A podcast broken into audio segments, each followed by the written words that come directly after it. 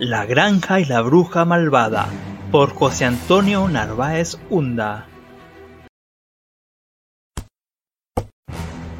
Dedicado a mi hijo Samuel Sebastián Narváez Yepes. Érase una vez una granja muy grande con animales de todo tipo. Entre ellos había perros, gatos, cerdos, gallos, caballos y vacas. Un día se apareció una malvada y horrible bruja hechizando a todos los animales cambiando su forma natural de comunicarse. Entonces los perros comenzaron a hacer Los gatos hacían los cerdos hacían, los gallos hacían, los caballos hacían y las vacas hacían.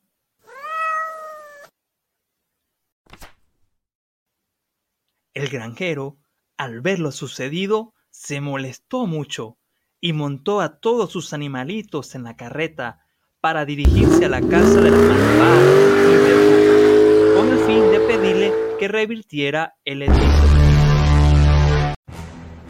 Cuando llegaron allá, el granjero se encuentra con la bruja y le pide que por favor vuelva a los animales a su normalidad, pero ella se negó.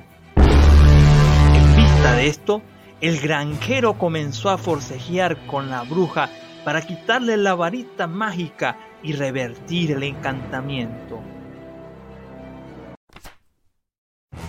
Los animales, al verlos luchando, comenzaron a animar al granjero.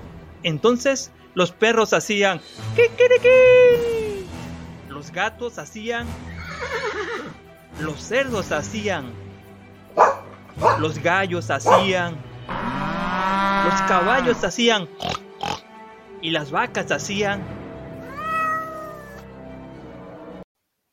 En medio de la lucha entre el granjero y la bruja, se partió la varita mágica, quedando esta sus poderes, y fue así como los animales volvieron a su normalidad. Ahora los perros hacían, los gatos hacían, los cerdos hacían, los gallos hacían, ¿qué Los caballos hacían, y las vacas hacían... La bruja, al verse indefensa y rodeada tanto por el granjero y los animales, se asustó mucho y les suplicó Por favor, no me hagan daño. Entonces el granjero le dijo Tranquila, no vamos a hacerte daño, pero no entiendo, ¿por qué le hiciste esa maldad a mis animalitos? No está bien hacer daño. ¿No ves? Hacer el mal causa sufrimiento a los demás.